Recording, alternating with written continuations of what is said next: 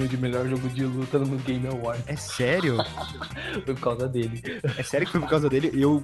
Sério? Sério isso?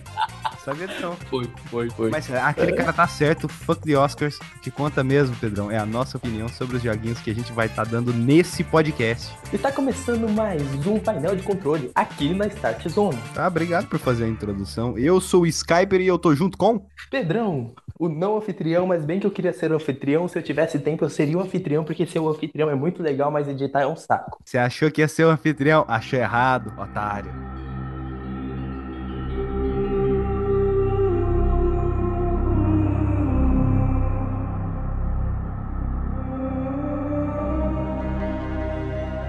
Teve uma época aí que surgiu muitos rumores sobre um Assassin's Creed no Egito. E é, meio que quando começa a surgir rumor sobre alguma coisa da Ubisoft, Posso ela geralmente acontece. Posso falar uma coisa? Você achou que o que que os rumores do Assassin's Creed no Egito estavam certos? achou incrivelmente certo, otário. Você falhou miseravelmente na, em toda a construção do momento, cara. Eu sei, eu queria fazer isso errado. Geralmente, quando acontece algum rumor relacionado ao Ubisoft. Eu falar, geralmente, quando alguém falha. Não, não. Geralmente, quando acontece algum rumor. Ubisoft também significa falha, às vezes. É. Ah, ah, ah, é. É. Tá, deixa eu falar aqui. É, geralmente, quando acontece algum rumor com né, relacionado a algum jogo da Ubisoft, acontece. Na real, às vezes eu acho que eles mesmos que plantam esses rumores. Até porque o desenvolvimento de AC Origins começou lá em 2014, né, cara? E, velho, assim, o único rumor da Ubisoft que eu sei que não vai se concretizar é Prince of Persia, porque as pessoas querem demais um Prince of Persia.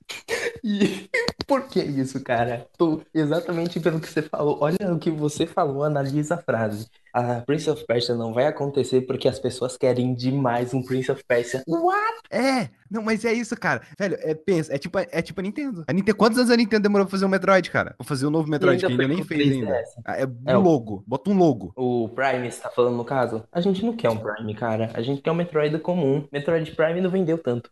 Mas todo mundo pede um Metroid. Olha, cara, olha as franquias famosas pra caralho que existem. A gente quer todo um Kirby. pede. Cara. Olha, velho, existem mais de 10 pessoas no mundo que pedem a volta de Jack Dexter. Contando comigo? Eu sou gordo, eu valho por dois. Ah, então tá. são oito pessoas no mundo. Contando comigo? É, tem oito pessoas no mundo que pedem a volta de Jack and Dexter. Aí, tá vendo? Já é um sucesso. É, obviamente que essa porra de Assassin's Creed, assim como todos os outros Assassin's Creed, foi vazada antes do lançamento. Não, só pra variar. Vai lá pra história dessa porra. É assim, o... tem um tal de Bayek lá, ele é um Witcher, opa, ele é um Medjay, que é tipo um soldado da guarda real do faraó. Cara, é um resolvedor de problema. Eu não falei Witcher à toa. Até porque dá pra você criar um paralelo bem grande entre um Medjay e um Witcher. Ah, então ele pega bastante mulheres?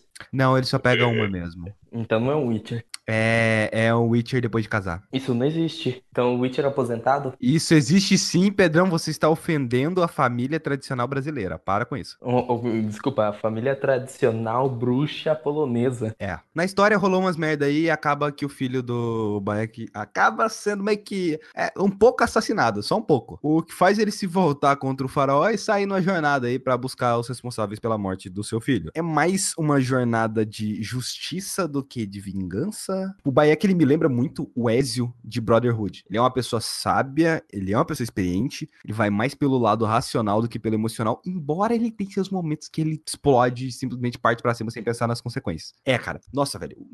O Bayek, às vezes, ele é muito crazy. Inclusive, ele fica com a cabeça raspada, então é um indicador de que você, quando fica com a cabeça raspada, você fica mais violento. E é por isso que ninguém pode ser careca. Walter Branco, olha lá, era um cara, um professor de boa, rapou o cabelo, virou um cuzão. Pedrão, você jogou The Witcher, né? Joguei só um pedaço. É, o relacionamento entre o, o Geraldão e, o, e a. Qual é o nome daquela mulher lá? Yennefer. Yennefer, funciona? Maravilhosamente bem. Na verdade, com qualquer garota. Com qualquer garota. Não, eu puxo a Yennefer porque, né, a Yennefer ele tem um, um negócio a mais ali. É, eu, sim, sim. Eu acho interessante ver relacionamentos, assim, de uma maneira mais que você olha pros dois personagens e você fala, velho, esses dois aí tem tesão pelo outro, sabe? É, mas é que, cara, o bagulho da Yennefer é muito bizarro, porque Witchers não, não sentem sentimentos, mas você vê que o que o Geralt tem pela Yennefer é algo bizarro, é algo que é contra a natureza dele, e ele tem um olhar diferente, sabe? Você vê que quando ele olha pra Yennefer é aquela coisa assim, você vê a paixão pegando dentro dele, É, pegando então, eu fogo. acho, eu acho difícil você representar essa coisa da paixão no jogo. Eu acho que é outra coisa que Assassin's Creed Origins acerta. A relação entre o Bayek e a Bayek, sei lá, e a esposa dele, a Aya, é uma relação muito foda. É o que eu falei. Você olha pros dois, cara, de olhar pros dois, você já consegue sentir o tesão que rola entre os dois, sabe? E é difícil ver isso no mundo dos joguinhos, sabe? É- é- quando você para pra pensar, é bem estranho até. Cara, pensa num relacionamento entre dois personagens, sim, um relacionamento, né, de namoro, sei lá, casamento, sei lá, que funciona dessa forma. É realmente uma coisa difícil de pensar, porque são poucos, sabe? Ai, ai. É, por mais que esse jogo se chame Origins, aqui não tem origem de nada, não. É, tem umas pinceladas ao longo do jogo, tipo o fato do Bayek perder o dedo por acidente ao utilizar a lâmina oculta, é, mas não diz de onde a lâmina veio, não trabalha em cima de todo o misticismo da série Assassin's Creed.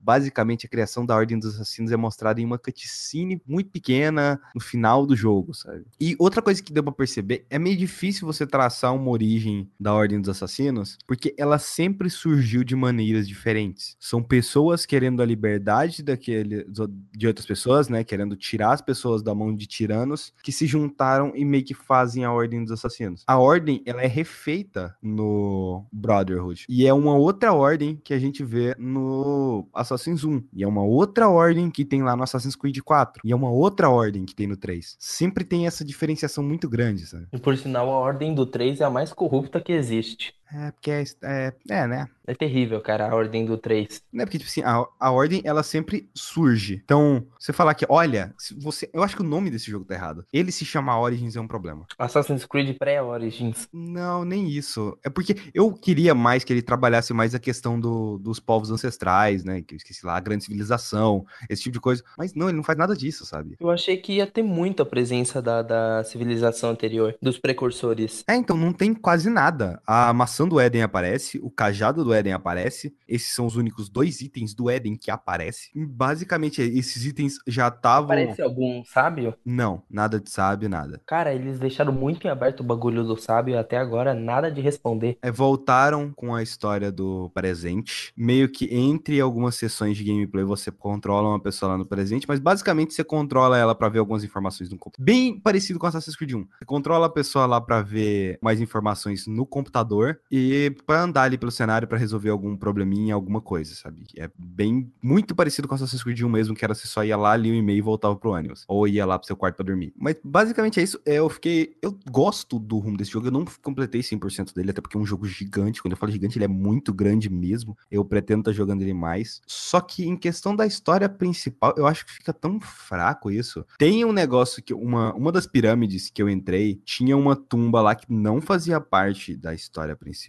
mas que tava lá que era meio que um monolito que passava algumas informações. Era tipo um audiolog, assim, que passava algumas informações sobre a civilização antiga e tal, as coisas de tecnologia, umas coisas que não é daquela época. Isso é interessante ver, mas pelo jeito é só explorando pra ver mesmo, porque na história principal não tem muitas coisas não. É mais uma história daquelas em que, olha, a gente precisa derrotar o cara que tá lá em cima, né? Então vamos começando de baixo até chegar lá em cima. Eles jogaram seguro aqui de novo, do mesmo jeito que eles fizeram no Unity e no Syndicate. É o mesmo estilo de história, inclusive eu acho a batalha, eu acho a jornada da última missão muito foda, porque você atravessa várias cidades de cavalo e tal. Mas o jeito que é a última batalha é tão bosta quanto, não é tão bosta quanto no Unity, mas é tão ruim quanto é no, no Syndicate e tal. Não tem nada de especial. Mas vamos pra gameplay, né? Porque história não é tanto foco assim nesse jogo. Existe uma diferença que parece pequena até, mas acaba sendo gigante em relação a todos os Assassin's Creed. É que todos antes tinham um botão meio que você fazia pra entrar naquele modo high, que é aquele modo que quando você aperta ele já começa a correr, e aí você segura o A ele começa a escalar. É, Me diz que isso foi abolido, pelo amor de Deus, eu odiava É, então, isso. Antes você tinha que ficar segurando um botão pra tudo. Tudo que você ia fazer no jogo, você apertava, segurava o botão, aí você apertava A pra escalar, aí você tinha que, sei lá, pra pular em algum lugar, você tinha que conseguir.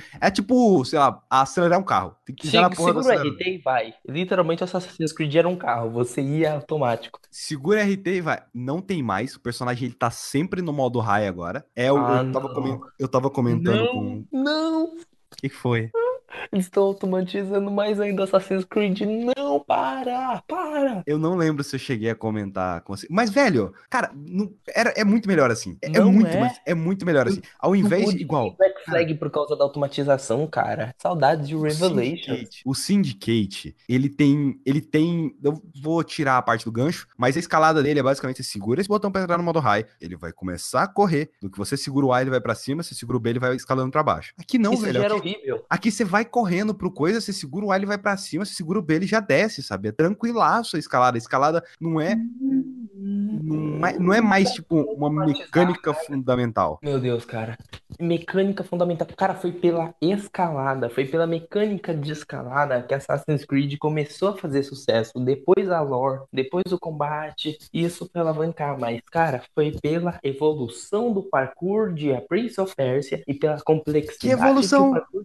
Vai tentar jogar Assassin's Creed 1 hoje em dia. Vai ter que escalar aquela bosta. Velho, é Sim. horrível. É horrível, Agora, é horrível. É um cu. O 1 é ruim. Agora, cara, o, do, o Revelations pra mim é o supra-sumo da franquia. De quão bom era aquele Você sabe, sabe por que, que o Revelations é bom? Ah. Porque automatizaram colocando aquele gancho. Não, o gancho não é uma automatização.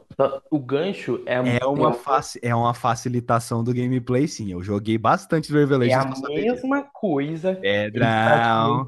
usaram a mesma coisa do que simplesmente o Ezio fazia no Brotherhood e no Quando 2, que era você pular, sabe usar o apertar a gancho, bolinha e puxar. É a mesma quando coisa. você sabe usa usar o gancho, dá pra fazer muita coisa automatizada ali naquele jogo. Eu entendo que o Syndicate ficou automatizado demais por causa do gancho. A escalada ali não era nada. Mas aqui no, no Origins não é uma não é um problema você escalar um prédio. Você pode escalar tranquilamente qualquer coisa. Só olha pra aquilo, vai escala. É, é literalmente como se você pudesse escalar qualquer coisa. Eu não vou jogar Origins. Cara, tá menos burocrático, velho. Tá muito mais divertido. Não, Anda, corre, apertar. escala. Eu quero apertar X e bolinha pra eu poder ir pra uma distância maior, entendeu? Eu não quero simplesmente colocar pra frente e o cara pula. Eu quero apertar X e algum botão pra fazer aquela ação. Você, queria você aquela ainda mecânica. pode fazer isso, cara. Você tá quando você estiver escalando, se apertar A, ele vai subir mais rápido ainda do que já sobe normalmente, sabe? Cara, se, se ele for pra frente, ele vai direto como nos outros Assassin's Creed, tipo, fu, fu, fu, fu, sobe sem você apertar um botão. Não, não, você foi direto pra, na frente de uma parede, você vai dar de cara na parede, você precisa segurar o A pra ele subir.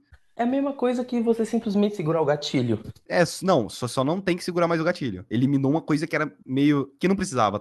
Eu, eu vou desabafar aqui, cara, porque eu, como fã de Assassin's Creed há muito tempo, vou desabafar. A engine do Assassin's Creed 3 foi um erro. Toda a jogabilidade que ela trouxe foi um erro. Eu não joguei o 3. Mas hum, Black Flag, Eu joguei Veio o 2, o, Brotherhood, o 1, um, o Black Flag. Black Flag eu Hum. falei 100%, cara. Eu adoro aquele jogo, velho. Ele não é Assassin's Creed, ele não é Assassin's Creed. Mas eu adoro aquele jogo. Aliás, o mapa desse jogo, cara, ele é gigante. Ele não é cheio de ícone igual a porra da Paris do Unity. Mas, cara, ele é gigante, velho. Tanto que o cavalo barra o camelo vai ser uma das, das coisas, um dos seus melhores amigos aqui no jogo. Porque toda hora você tem que ficar indo de um lado pro outro. Só que uma coisa muito boa, provavelmente o Pedrão vai detestar. Pedrão, você lembra no Assassin's Creed Revelations? Quando você tá andando do lado de algum NPC pra ir cumprir alguma missão, e aí você meio que vai acompanhando ele automaticamente? ah, tipo, você larga e o, o cara anda e você anda junto. É, Uhum. aqui no caso o cavalo tem um piloto automático. Marca um ponto no mapa, segura o A e o cavalo vai de boa. Eu não posso reclamar porque o cavalo de The Witcher também tem isso. Mas você só ativa se você quiser, querido. Não, mas tipo assim, o cavalo de The Witcher é diferente. Por exemplo, você marca um ponto no mapa, vai traçar a rota no mapa, né? Aham. Beleza. Aí você, se você usar pra, pra apertar o pra frente, o cavalo cavalga bem lento na boa. Agora, se você aperta o X, ele cavalga num ritmo mais de boas e segue automático. Se você apertar X duas vezes, como ele vai numa velocidade muito grande, o cavalo necessita que você guie ele, senão ele vai sair da pista. Ah, não. Aqui no caso é uma velocidade só que o cavalo tem e ele, ele só vai ele vai até aquele ponto, sabe? Você pode controlar ele de boa durante o caminho. Inclusive, o cavalo pula qualquer coisa. Só a superfície muito alta que ele morre. Mas é bom também, além de você, ah, marca pra ir lá e beleza. É bom também você colocar atacar pra, tipo. Enquanto você tá fazendo combate, sabe? Quando tem inimigos te atacando. E isso também é bom porque você pode lutar enquanto você tá defendendo com seu escudo em cima do cavalo, enquanto o cavalo já tá indo, sabe? E aí fica bem tranquilo pra lutar. Continuando aqui, só que dessa vez sem o Pedrão. Agora eu vou falar um pouco do combate. É um tanto quanto simples. De início você só tem um ataque rápido, um ataque forte. Você pode puxar o escudo pra estar tá armando a defesa, né? E a esquiva, que é muito boa porque essa esquiva tem frames de invencibilidade, que é bem longo por sinal. E tem o parry, né? Que é quando o inimigo te ataca, você aperta o botão de parry na hora certa, meio que você quebra a defesa dele. O que consequentemente deixa ele vulnerável, né? Aí depois vai desbloqueando mais opções, tipo, você poder carregar o ataque forte, ou usar o ataque fraco como empurrão. Também tem uma barra de estamina, só que essa barra de estamina não é tipo Dark Souls, embora o combate seja parecido com Dark Souls, não é tipo Dark Souls que a cada ataque que você faz ela diminui. Não, aqui ela meio que ela vai enchendo com o decorrer da batalha, só que quando ela enche você consegue fazer tipo um especial assim. Embora tenha uma melhoria na árvore de habilidades, que você tá, consegue estar tá colocando ela para começar cheia já o combate. E você já começa com esse especial que é meio que o Bayek fica putão e sai correndo pra cima, todo mundo matando todo mundo dependendo da, da, da habilidade que ele tem. Geralmente ele consegue matar um inimigo, dá muito dano em um inimigo só. Outra coisa, é muito desafiador quando você tá lutando com um inimigo que ele é dois ou três levels acima do level que eu tava. Nossa, teve uma hora lá que eu tava, acho que no nível 17, tava lutando contra um cara nível 20. Meu Deus, ele era um monstro. Era muito difícil tratar. Eu morri muito para conseguir matar esse cara, mas eu matei. Eu matei. Dá para matar. Cara, eu morri demais. Eu tive que prestar muita atenção em todo movimento que aquele inimigo ia fazer. Mas eu consegui, consegui. Eu nunca deixei nenhum inimigo para matar depois. Todos eles eu consegui matar na hora que eu via. Mesmo se o inimigo fosse 5, 6 níveis acima de mim, você vai dar muito pouco dano, dá muito pouco dano, mas mata. Uma hora mata. E o mais foda dessas batalhas com inimigos com levels maiores é que vira uma questão de estratégia, sabe? Aí você olha ali assim, hum, tem um vaso ali, eu sei que naquele vaso tem um bagulho que pega fogo. Então se eu tacar uma bomba ali, pode ser que ele pega fogo. Eu posso também estar tá atirando uma flecha através do fogo para a flecha pegar fogo, cair lá naquele lugar, botar fogo no cenário e esse inimigo começar a pegar fogo. E quando ele começa a pegar fogo, eu consigo atacar ele mais de boa. Ou sei lá, chegar perto da jaula de um leão e abrir a jaula e sair correndo, e aí o leão vai estar tá lutando com o cara e eu posso ficar de longe atirando flecha. Tem muitas formas criativas de você estar tá brincando com os inimigos, isso eu acho bem legal. A árvore de habilidades desse jogo tem umas coisas bem interessantes, tipo, em um dos trailers, eu acho que era aquele trailer, aquela gameplay da E3, mostrava um cara controlando uma flecha para ir até o alvo. E essa é a habilidade mais roubada desse jogo. Se você tem um alvo, ele pode ser abatido a, nossa, de uma distância muito longe, tipo, alvo de história mesmo. Embora o, um alvo de missão, um alvo de história, você tem que matar ele, depois tem que chegar perto dele e assassinar com a lâmina. Mesmo assim, tipo, me lembra muito o que eu falei, eu não sei se eu cheguei a falar isso em podcast, mas que é da lâmina oculta, não, do gancho no Assassin's Creed Syndicate. Você chega lá, cai do lugar, vai lá, mata o cara, pega o gancho e vai embora. Aqui não, aqui você tem uma simples flecha que você atira e já mira lá na cabeça do cara, vai controlando ela, chega na cabeça do cara. Tá que você não consegue controlar é para muito longe? Não consegue. Mas você consegue atirar na cabeça do cara e pronto, matar o cara e pronto. É isso aí. Outra habilidade que também apareceu num trailer é aquela que você pode pular de um lugar e puxar a mira pra você ficar em câmera lenta. Essa eu confesso que eu não utilizei muito, não. Que é, sei lá. Tem a habilidade de deixar a coisa mais barata, tem outra que adiciona o dardo sonífero. É, eu confesso que tem umas coisas bem interessantes, mas, cara, a flecha teleguiada é essencial pra esse jogo, sério. Jogar isso aqui sem a flecha teleguiada seria muito mais desafiador. Provavelmente seria bem mais desafiador, mas eu gosto muito daquela flecha. E por falar em flecha, existem vários tipos de arco. Tem o arco de predador, que é esse que ele tem a flecha teleguiada, né? Depois que você faz o upgrade. Ele fica em primeira pessoa, o tiro, e a flecha dele dá mais dano. Tem o arco de guerreiro, que ele atira várias flechas, assim, tipo, ah, três flechas, uma mais pra direita, outra no meio, outra pra esquerda, sabe? Tem o de caçador, que é um arco normal, aquele que você puxa e atira. Tem meu segundo arco favorito, meu favorito é do predador, que, né? Que é, pô, flecha teleguada e tal. Mas o arco leve, ele é basicamente metralhadora. Aí você vai lá, tchum, tchum, tchum, atira um monte de flecha no cara e pronto. Ainda mais que se sua mira for boa, você consegue mirar na cabeça, pô, de boa. Uma coisa que eu vi que preocupou muita gente no trailer da E3 é tipo, porra, Assassin's Creed agora tem loot, vai ser uma bosta, sei lá o quê. Eu acho que não atrapalha. Ele nem ajuda e nem atrapalha. Tipo, existe uma boa variedade de arma no jogo, que é legal, mas basicamente muda só algumas estatísticas entre essas armas. Tá que muda o design das armas, tem armas com designs bem diferentes, mas não é como se isso te desse uma vantagem muito grande contra outros inimigos e nem uma desvantagem, sabe? O que mais conta é que é o level mesmo. Tá que se você pegar uma espada level 1 e for atacar um cara level 20, vai ter uma diferença grotesca, mas é. Eu tive sorte porque a versão que a Ubisoft me mandou, ela vinha com os itens bônus. E o que eu comecei a fazer era usar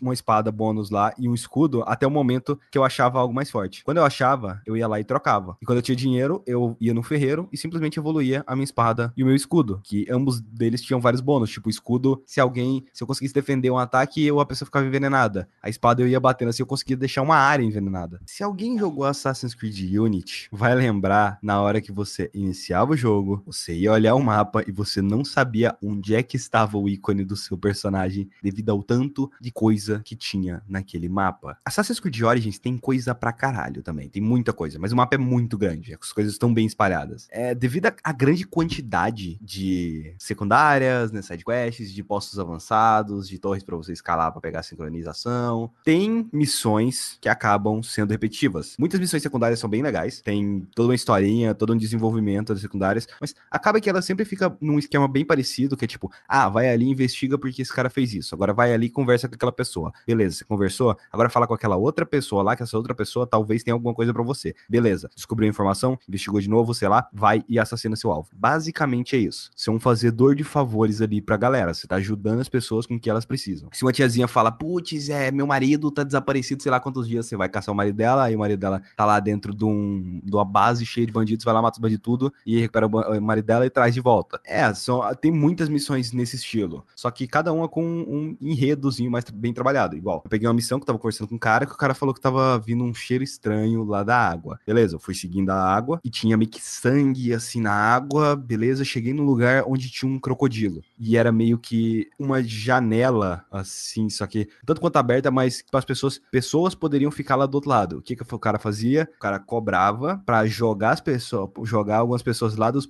crocodilos, enquanto a pessoa tava sendo morta lá pelo crocodilo, crocodilo, né? Outras pessoas ficavam assistindo. Tem uns bagulho bem pesado, tem uns bagulho muito pesado nesse jogo. Eu acho impressionante até o que a Ubisoft teve coragem de fazer em algumas missões. Esse negócio do crocodilo mesmo, ele é uma coisa bizarra, né? Que é você pega pessoas, joga ela lá para pro crocodilo e outras pessoas vão ficar assistindo aquela pessoa morrendo pelo crocodilo, cara. Sério. E essa é só uma das várias missões que existem no jogo, sério. Cada se eu não sei quantas regiões tem o um mapa, mas cada região é gigante, se tem 20 regiões, vamos supor que tem 4 ou 5 missões para cada uma das regiões. É, é bastante conteúdo, é bastante conteúdo e é conteúdo legal, sabe? Eu tô desconsiderando é, coisas como, ah, tá aquele assentamento lá, vai lá e mata todos os bandidos. Ou aquele lugar ali, ó, vai lá e pega, sei lá, que caralho, pega um baú que tá lá, sabe? Isso eu tô desconsiderando. Uma coisa que é interessante, você encontra uns pergaminhos espalhados em algum lugar. Nesse pergaminho tá escrito alguma coisa. Ah, né, cidade tal, é, perto do sei lá o que, do sei lá o que. Aí lá tá escrito, é tipo um mapa do tesouro, só que não mostra onde tá o item. Tá lá assim, ah, então, entre o Nilo e sei lá o que, na parte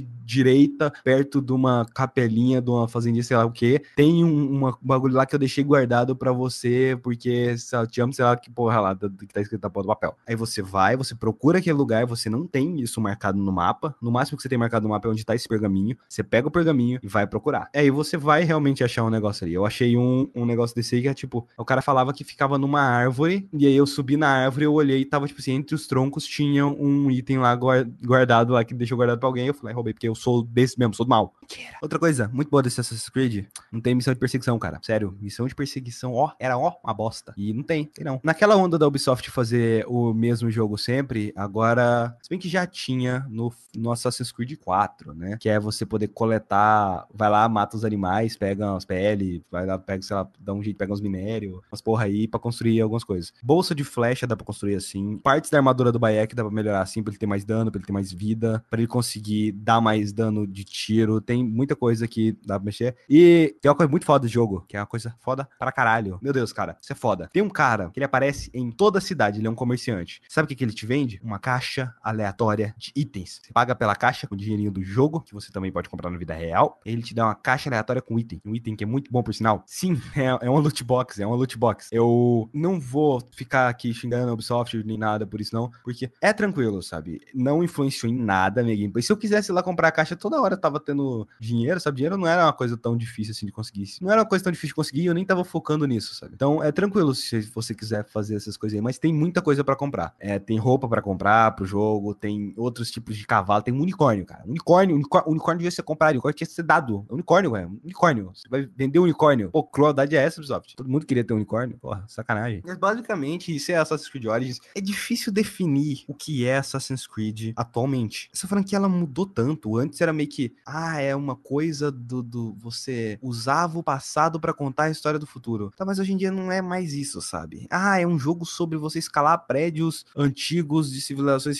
Tá, mas beleza, a escalada não, não é uma, uma mecânica central de gameplay, é só uma coisa que ela, olha, ela tá ali, ela faz parte, sabe? Ah, é o combate. Não, Assassin's Creed também nunca foi combate. É, é realmente difícil falar o que é Assassin's Creed. Assassin's Creed é o quê? Você tá interagindo com figuras históricas ali enquanto tá contando a história? Pode ser. Assassin's Creed 2 tinha muito disso, né? Até o Leonardo da Vinci lá, seu brotherzão. Mas realmente é complicado falar o que é Assassin's Creed atualmente. É difícil você definir uma identidade para Assassin's Creed, visto que, esse, que essa franquia tem mais de 70 jogos e muito jogo trata ela de uma maneira diferente, sabe? Os últimos três jogos focaram em missões. Olha, você tem que liberar Paris do domínio templário. Olha, você tem que liberar Londres do domínio templário. Olha, você tem que liberar o Egito do da galera da cobra lá, esqueci o nome, que é basicamente os templários, que antes dos templários ter surgido, né? É realmente estranho quando você para pra pensar na franquia Assassin's Creed, né? Tanto que ela era grande, ela foi decaindo ao longo do tempo, ao ponto de hoje em dia, se você jogou dois e vai jogar o Origins, meio que você não reconhece o... Tem alguns elementozinhos ali, mas não reconhece tanto que é da mesma franquia.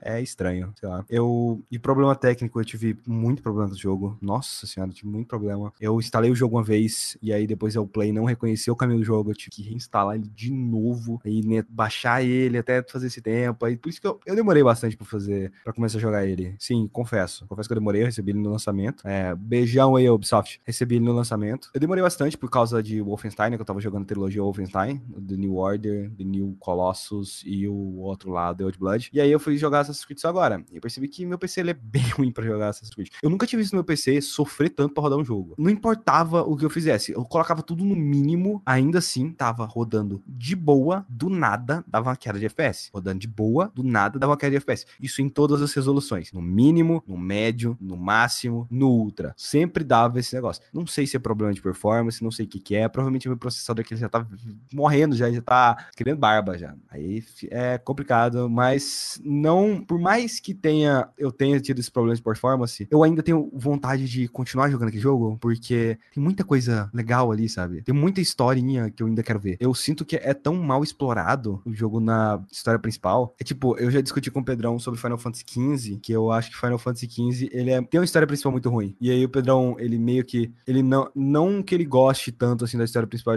de Final Fantasy XV, mas ele gosta mais da amizade que você vai fazendo com seus companheiros ao longo do jogo. Eu acho que o que esse Assassin's Creed ganha, principalmente você que gosta de jogos mais longos assim, é aproveitar o mundo desse jogo e meio que estender a história dele ali, se apegar mais àqueles personagens, gostar mais daquilo ali. Acho legal porque o jogo ele te possibilita fazer igual eu joguei. Eu joguei cerca de 40 horas, joguei muito. Eu limpei missões de umas 5, 6, 7 áreas, assim. Até chegar no ponto que eu falei: olha, meio que eu tô me atrasando demais. Eu preciso terminar esse jogo pra jogar o próximo. E essa coisa de ficar analisando o jogo, né? Ainda mais que eu tenho que fazer o podcast, que supostamente é semanal, mas agora virou quinzenal, né? Mas na minha cabeça ainda tá semanal. Aí é complicado de ficar jogando um jogo muito longo, assim, sabe? Mesmo assim, Assassin's Creed Origins é um bom jogo, cara. É um. Eu não sei dizer se é um bom Assassin's Creed. Na real, eu não sei dizer qual foi o último bom Assassin's Creed. O Revelations tem umas tramóia meio doida lá, o 3 eu não joguei, o 4 não, é um ótimo jogo de pirata, mas não é Assassin's Creed, o Unity é uma bosta, o Syndicate é, é legalzinho, e eu acho que o Origins, ele é muito bom, sabe? Não muito, muito bom, mas ele é, é o melhor dessa última leva, assim. Talvez, ouso dizer que ele é o melhor desde o Brotherhood, que na minha cabeça o Brotherhood foi o último bom da série. Ouso dizer que ele foi o melhor desde o Brotherhood, porque realmente eu gostei de Origins. Eu não esperava estar tá falando que eu gostei de Assassin's Creed Origins, mas eu gostei dessa porra. Fazer o quê?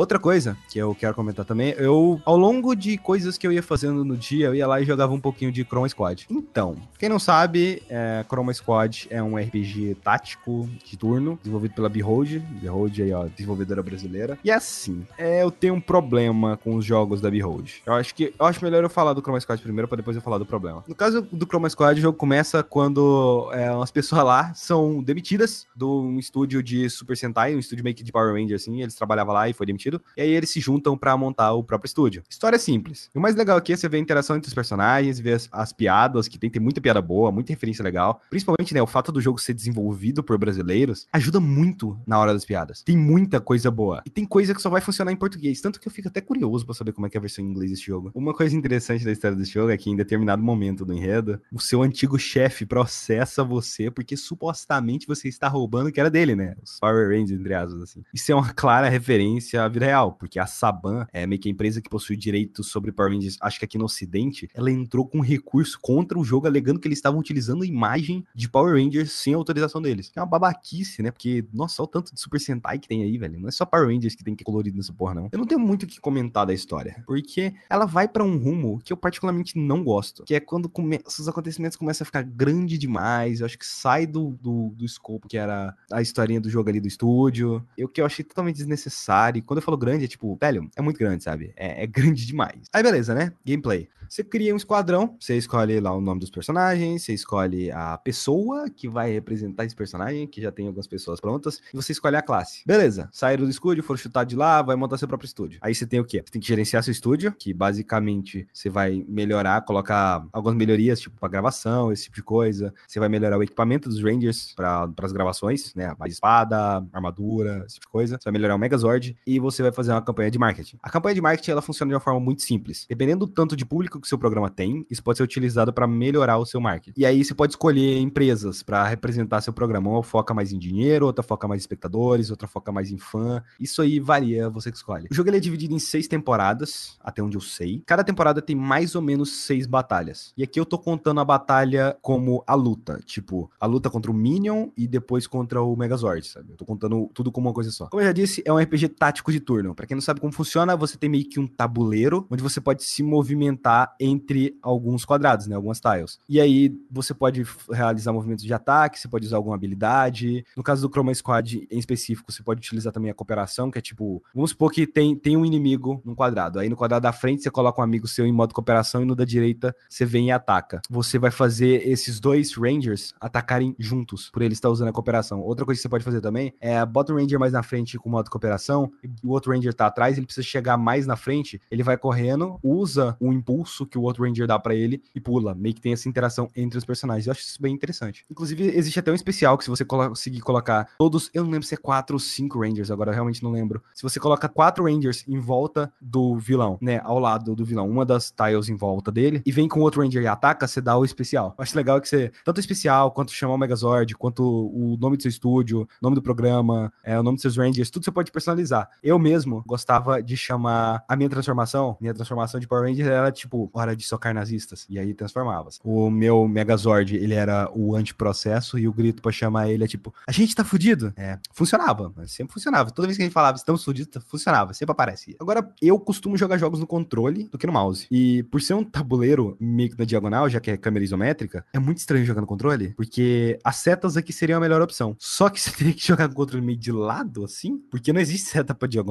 sabe? É estranho isso. Gameplay, ela é bem simples, só que tem hora que você vai acontecer algum vacilo, alguma coisa, e aí você vai acabar perdendo tudo. No geral, é bem fácil. O que torna difícil é que existem dois desafios em cada uma das batalhas. E alguns desafios, eles são bem complicados. Eles garantem mais audiência, o que gera mais fã e mais dinheiro para você estar tá investindo no seu estúdio, né? Eu acho legal, porque o Chroma Squad, ele mistura tipo um Tycoon, que é um jogo de gerenciamento, só que é bem leve, assim, gerenciamento, com um RPG de tático de turno, que é bem leve também. Ambos essas duas partes dele, ele consegue fazer um paralelo ali, que a pessoa que gosta mais de um RPG tático, ela consegue se aprofundar um pouco mais ali, e a pessoa que gosta do Tycoon, se bem que a pessoa que gosta do Tycoon, ela não vai conseguir se aprofundar tanto, assim, eu não acho que tem tantas opções. Uma coisa que eu acho muito problemática do combate é que não dá pra se passar o turno você é obrigado a fazer um movimento com cada um dos personagens. E olha que em muitos momentos eu só queria poder passar de turno, sabe? Porque isso me ajudaria. Mas você não pode. Por quê? Não sei. A parte mais chata da gameplay é o Megazord. Basicamente são Quick Time Events. O foda é que esse problema do Megazord, ele é muito parecido com a parte da nave de Galaxy of Pen and Paper. É tão simples e tão chato que nem precisava estar tá lá. Isso foi um erro que eles cometeram em Chroma Squad, que eles levaram pra Galaxy of Pen and Paper. A parte do Megazord, ela é muito chata. Você clica no botão de ataque, beleza. Vai ter uma barra embaixo, assim, e aí você tem que parar no lugar certo para você dar o, ataque. Aí você repete, e você repete, repete, solta especial. Repete, repete. Se precisar, se quiser defender, clica na defesa. A defesa também vai aparecer um escudo na tela que ele vai fechando sem que apertar no momento certo. É bem chatinho. Na real, eu acho que ambos os jogos, tanto eles são desenvolvidos pela mesma empresa, tá? Tanto o Galaxy of Pen and Paper quanto o Chroma Squad, eles têm o mesmo problema. Em ambos os jogos, eu comecei muito animado. Só que aí eu fui perdendo o ânimo com o passar da gameplay. Porque o loop de gameplay desses jogos fica muito na cara. E aí eu acabo achando chato e dropando o jogo. Coisa que eu fiz com Galaxy of Paper, coisa que eu fiz com Chroma Squad. Não que o jogo seja ruim, é muito pelo contrário, eu até gosto de Chroma Squad. Eu acho ele um jogo muito carismático. Só que eu não vou terminar porque eu já tô satisfeito, sabe? Eu não tenho um pingo de vontade de voltar para ver a continuação daquela história. Principalmente porque ela tava indo pra um rumo que eu realmente não tava curtindo. Então, para mim, meio que já deu, sabe? E é isso aí. Talvez tenha acontecido o mesmo problema que eu tive com Galaxy of Pen Paper. Eu joguei a versão de PC. Não sei como é a versão de Android e iOS do Chroma Squad, mas se existe. Se existe, deve ser bem feita. Porque me parece um bom jogo quando você quer só jogar uma partidinha rápida ali. E é isso aí. É porque era o que eu fazia. Entre coisas que eu tava fazendo, eu falava, ah, vou jogar um pouquinho aqui de Chroma Squad. Até que chegou uma hora que eu falei, velho, tá chato, sabe? Eu tô me jogando por obrigação e aí eu parei.